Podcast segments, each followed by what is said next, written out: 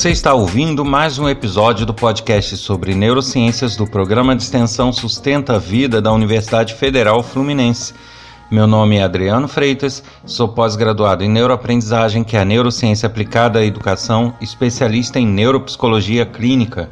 No episódio de hoje eu vou trazer algumas curiosidades sobre o nosso cérebro. E neste episódio eu resolvi reunir uma coletânea de curiosidades sobre o nosso cérebro. A gente ouve falar muita coisa e a gente sempre fica naquela dúvida: será que isso é verdade? Será que não é? Então, muitas dessas curiosidades que se falam por aí, aquelas que são realmente comprovadas, verdadeiras, eu resolvi fazer uma coletânea e vou apresentar em alguns episódios aqui, é, alguns poucos episódios, mas que vão reunir diversas curiosidades, coisas bastante interessantes sobre o nosso cérebro e nosso desenvolvimento.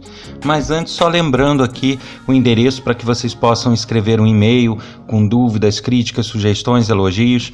Basta escrever para podcast@sustenta-vida.com. E lembrando também que eu tenho livros publicados é, à venda ou a empréstimos lá na Amazon. É, quem tiver o Kindle pode pegar como empréstimo, quem não tiver poderia adquirir. E eles estão disponíveis é, basta procurar lá pelo meu nome que vão achar de forma bastante fácil. Mas vamos então às curiosidades sobre o nosso cérebro. A primeira curiosidade diz respeito à constituição do cérebro. Né? Ele é constituído por aproximadamente 75% de água. Uma outra coisa que a gente pode falar dele é que é mito essa história de que a gente só usa 10% da capacidade do cérebro. Já ouvi muito disso desde a minha infância que eu escuto. A gente só usa uma pequena parte do cérebro, uma pequena parte do, da capacidade do cérebro. E não é verdade. A gente usa próximo a 100% o tempo todo. Tá? O que varia é o grau de desenvolvimento, o grau de experiências, de vivências, de estímulos que esse cérebro tem, e com isso dá a sensação de que uma pessoa é mais inteligente ou usa mais o cérebro, usa menos, mas isso não tem a ver com o uso, tem a ver com as experiências que vivenciamos em cada cérebro. Uma pessoa com mais vivência, com mais bagagem, com mais aprendizado, ele tende a ter, a dar essa sensação de que ele é mais inteligente e usa mais o cérebro do que outras, mas isso é um mito. Até naquelas pessoas que tiveram poucas oportunidades, poucos estímulos no cérebro, ele vai ter um comportamento mais rudimentar, obviamente, respostas mais rudimentares às, às decisões, porém ele vai estar tá dentro daquilo que ele se desenvolveu, é, utilizando 100% de sua capacidade, ou bem próximo a isso.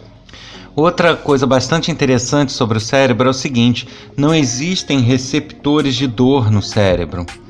Então, é, o cérebro, na verdade, ele não dói. Então, se a pessoa sofreu uma lesão, algo que atinja somente o cérebro, ele não vai sentir dor alguma. Da mesma forma que o desenvolvimento de alguns tumores cerebrais, eles não têm essa característica de dor, justamente por não haver receptores de dor no local. Então, mediante pressionamento do cérebro, aumento de pressão, você não vai sentir dor. Você pode ter diversos sintomas, diversas características, mas não a dor. Por isso que algumas cirurgias é, cerebrais, né, algumas cirurgias neurológicas, elas são feitas com a pessoa acordada. Primeiro, porque a pessoa não vai sentir dor. E segundo, que é, ao manipular áreas do cérebro, uh, os neurocirurgiões eles muitas vezes precisam saber se eles estão afetando áreas importantes, como áreas de fala, áreas de visão. Então, é, fazer isso com a pessoa acordada é fácil porque ele consegue um feedback, um retorno da própria pessoa.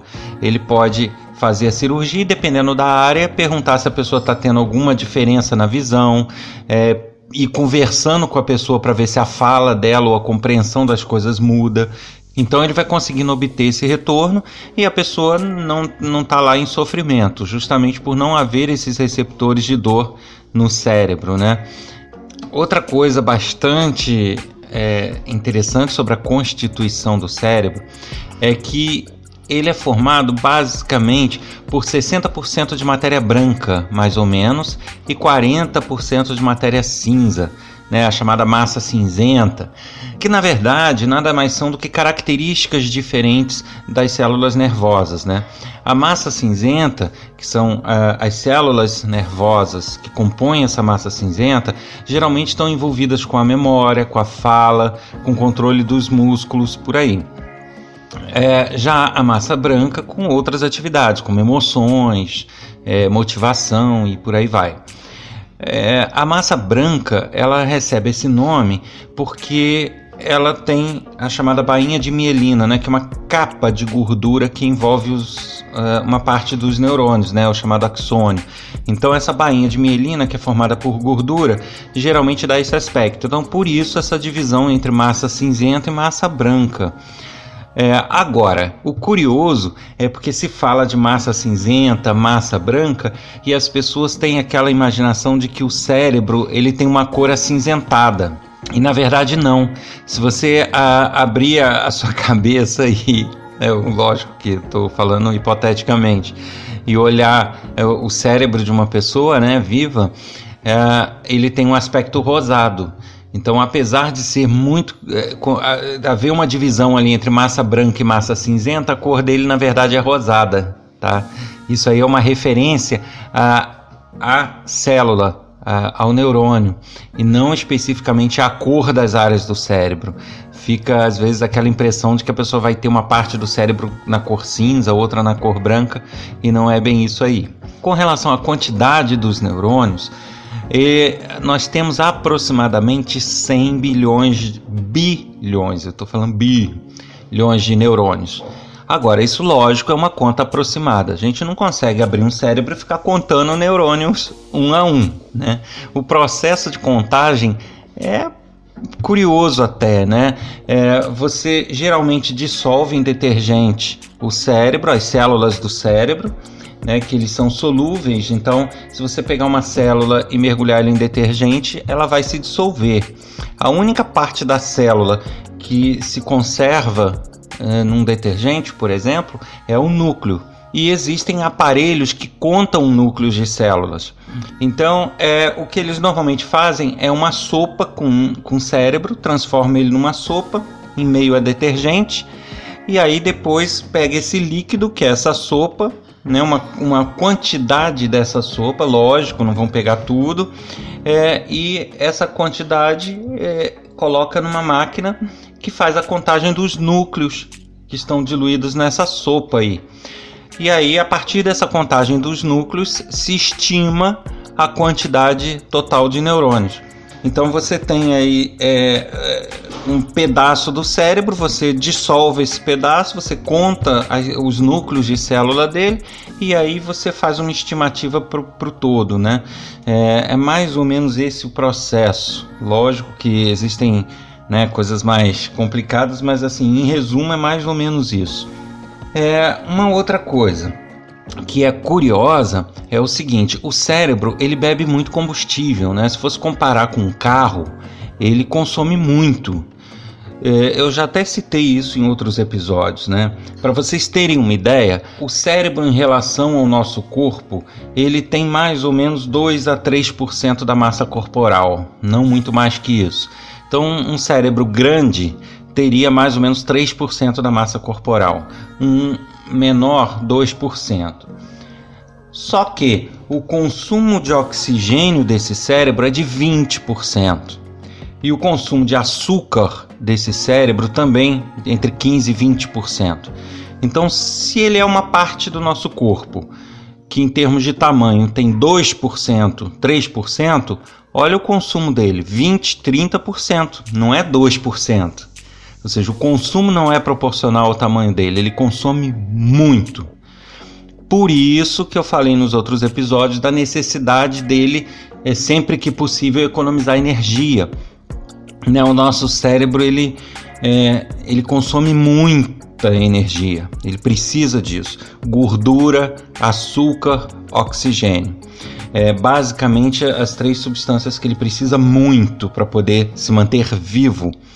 É, inclusive, existe um, uma pesquisa feita pela Susana Herculano Rusel, da UFRJ, que é, demonstra que faz uma correlação entre a nossa alimentação e é, a possibilidade do cérebro ter chegado ao ponto que chegou de desenvolvimento. Quando a gente passa ali num fast food e compra um sanduíche, o que a gente está tendo ali de ou de açúcares ou de gordura está sendo uma bomba para o cérebro. Assim, tem tudo que ele precisa num lanche, coisa que antes é, ao ficar pegando folhas, frutas o dia inteiro comendo, ele precisaria passar o dia inteiro, ele consegue muitas vezes em um meio sanduíche.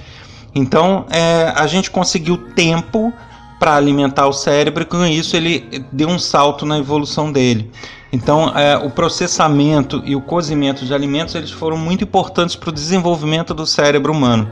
Isso é uma pesquisa, uma teoria da Susana Herculano Rosel, que, que ela consegue alguns elementos bastante palpáveis de comprovação e que quem tiver interesse basta pesquisar aí na internet que vai achar essas, esses estudos de forma mais aprofundada, inclusive livros falando sobre esse estudo. Então é bastante interessante e eu recomendo. É uma, uma curiosidade bastante boa essa.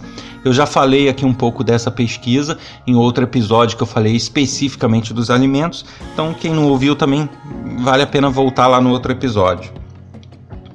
É, com relação à armazenagem, né? Nós temos pendrives, HDs de computador que falam, ah, esse pendrive é de 2 GB, 3 GB. Então a gente tem que imaginar o seguinte: as medidas em tecnologia são sempre a cada 1024. Então, 1024 kbytes equivale a 1 megabyte. 1024 megabytes equivale a 1 gigabyte. 1024 gigabytes equivalem a 1 terabyte. Uh, Estima-se que a capacidade de armazenamento do cérebro ele chegue a mais ou menos mil terabytes, que são o equivalente a 1024 gigabytes. Então é muita memória, é muita memória para um espaço muito pequeno, né? além de todas as outras atividades que o nosso cérebro já desenvolve.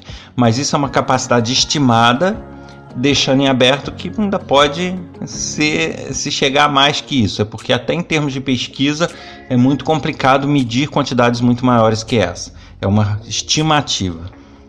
O nosso cérebro, né? A gente tem aqueles scanners que escaneiam imagens e aí conseguem armazenar essas imagens. Hoje em dia temos sistemas que reconhecem a imagem, conseguem identificar o que está na imagem, né? identificar rostos e tudo mas nada é tão eficiente quanto o nosso cérebro. O nosso cérebro ele é capaz de escanear e processar imagens de alta complexidade em 13 milissegundos. Isso significa que, ah, imagine o seguinte: cada milissegundo é a milésima parte de um segundo. Então, 13 pequenas partes dessas são suficientes para ele escanear e processar toda uma imagem complexa e dar um sentido a ela. Né? Então é uma velocidade absurda e que nenhum equipamento um, desenvolvido pelo homem, nenhum equipamento tecnológico chegou a esse nível de velocidade e com esse grau de precisão que o nosso cérebro tem. É uma outra curiosidade aí. Mais da metade do nosso cérebro é composto de gordura. Então, ele é composto por água, por gordura ele se alimenta de oxigênio, de açúcar e de gordura também, até pela sua própria constituição ser de gordura. É, se fala muito do açúcar, se fala muito das gorduras, mas elas são sim fundamentais para o nosso cérebro.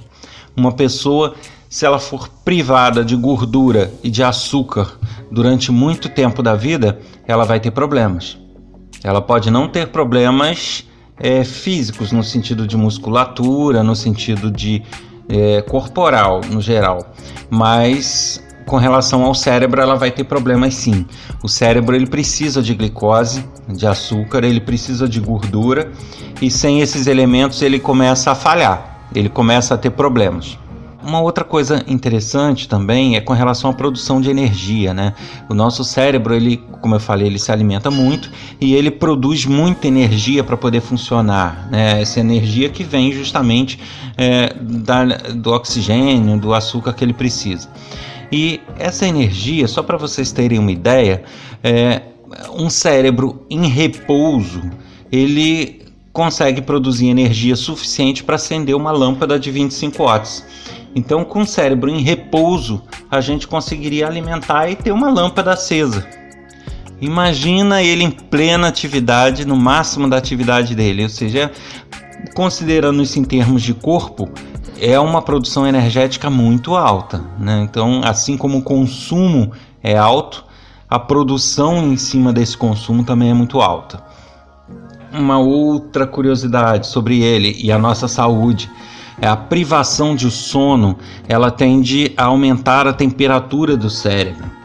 Ele causa um aumento na temperatura. E, e, assim, na verdade, todas as partes do nosso corpo elas precisam operar num, num certo patamar, numa certa, uh, num certo padrão de temperatura, tanto que o nosso corpo dispõe de mecanismos para baixar a temperatura ou elevar a temperatura em casos é, onde isso se desequilibra. Da mesma forma, o nosso cérebro ele é programado, ele é criado para trabalhar num padrão de, de, temperatura.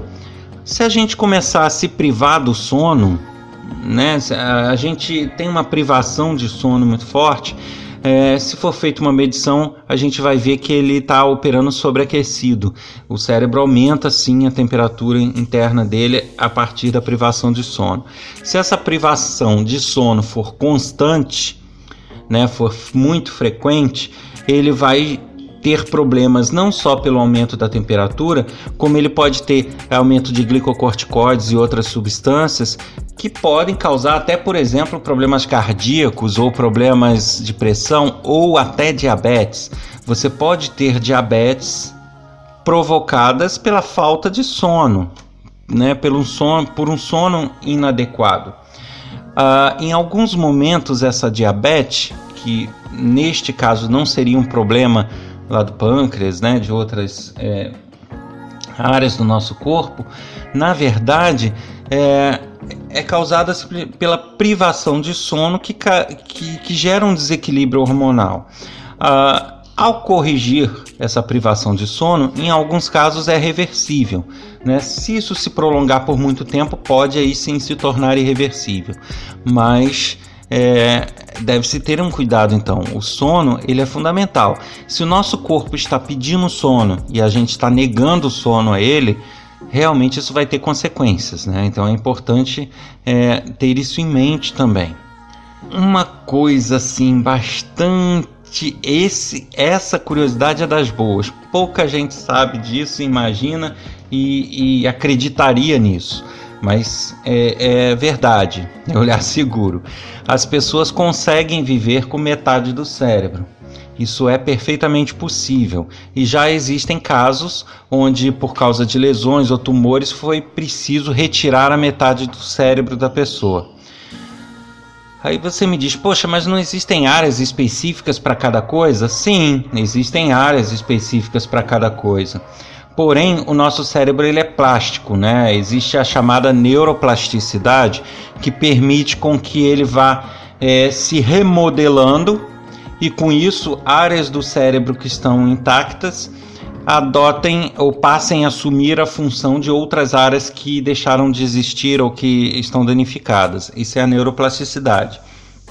Não é um processo rápido, não é ah, tirou metade do cérebro, a pessoa amanhã acorda 100%, não é isso mas é perfeitamente possível. A sobrevivência é garantida, ou seja, funções vitais, é, né, movimentos involuntários, é, coração, respiração, isso tudo é mantido. Então, né, a pessoa perdeu metade do cérebro, ela não vai morrer, necessariamente não. É, e é possível ter uma vida praticamente normal. Nos primeiros momentos, obviamente, ela tende a ter sequelas mais sérias. Então, ela pode ter problemas com a fala, problemas com a compreensão, é, pode ter problemas é, até com as emoções dela. Uma pessoa que é muito contida e tímida, ela pode perder a noção, é, tirar a roupa na frente dos outros. Ela pode mudar a forma de comportamento dela totalmente Pessoas que são muito extrovertidas podem ficar quase depressivas e por aí vai. A pessoa pode ter problemas é, motores, problemas emocionais, problemas de compreensão de linguagem, de fala. Tudo vai depender da forma como foi feita a retirada da metade do cérebro ou a perda dessa metade e é, como isso é, ocorreu, se de forma gradual, se foi se perdendo através de um tumor ou não, se foi repentina por um trauma, tudo é muito relativo no ser humano. Mas o fato é que muito disso é recuperável. Então a fala, se, se a metade do cérebro que teve que ser removida é a metade que cuida da fala e da compreensão de linguagem, a, a parte que lida com melodias, que é do outro lado do cérebro, tranquilamente assume a fala. Só que a pessoa precisa ser treinada a isso. Ela precisa começar a falar cantando e ir mudando a entonação desse canto até chegar na fala de novo. Então isso é um treinamento, mas é perfeitamente possível que uma pessoa sem as áreas de fala ou com elas totalmente danificadas consiga retomar a fala. Isso acontece muito com pacientes de AVC. Hoje em dia existem técnicas que permitem com que pacientes de AVC re se recuperem de forma muito mais é, eficaz do que há um tempinho atrás. Isso são coisas até relativamente recentes. Então, é, viver com metade do cérebro é possível, né? Observando essas diferenças de comportamento, de atuação, mas que são aos poucos possíveis de serem treinadas em uma boa parte delas. E algumas, lógico, vão permanecer. Tudo depende da situação e da pessoa, mas é, é possível viver. Então, se ouvirem falar que alguém, algum conhecido tem um problema no cérebro, né? A gente torce para que não, mas tem algum tumor, alguma coisa e precisa fazer uma cirurgia, remover parte do cérebro, não se desespere, porque não necessariamente isso vai significar uma lesão, é, uma incapacidade permanente da pessoa ou, ou a morte. Bom, é, uma outra curiosidade, né? É, o riso é um fenômeno unicamente humano. Né? Nós não temos outras espécies, pelo menos que foram descobertas até agora, que são capazes de rir Uh, o riso é uma, é uma característica do ser humano. Aí o pessoal diz: ah, mas é a hiena que vive rindo. Na verdade, ela não está rindo como a gente, né? É um impulso, é um, uma coisa quase é, mecânica de dar, de emitir aquele som e mover a boca parecendo que é um riso, mas não é. Rir por achar algo engraçado, por algo nos dar é, essa sensação de, de, né, de, de coisa divertida e de coisa alegre e rir né, por satisfação com alguma coisa, isso é uma característica tipicamente humana.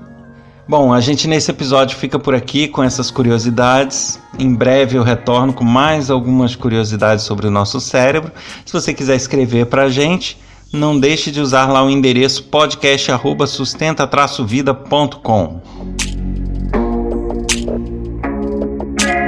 Você ouviu mais um episódio do podcast sobre neurociências do programa de extensão Sustenta a Vida da Universidade Federal Fluminense. Eu sou Adriano Freitas, sou pós-graduado em neuroaprendizagem, que é a neurociência aplicada à educação, especialista em neuropsicologia clínica. A gente se encontra aqui no próximo episódio, hein? Até lá!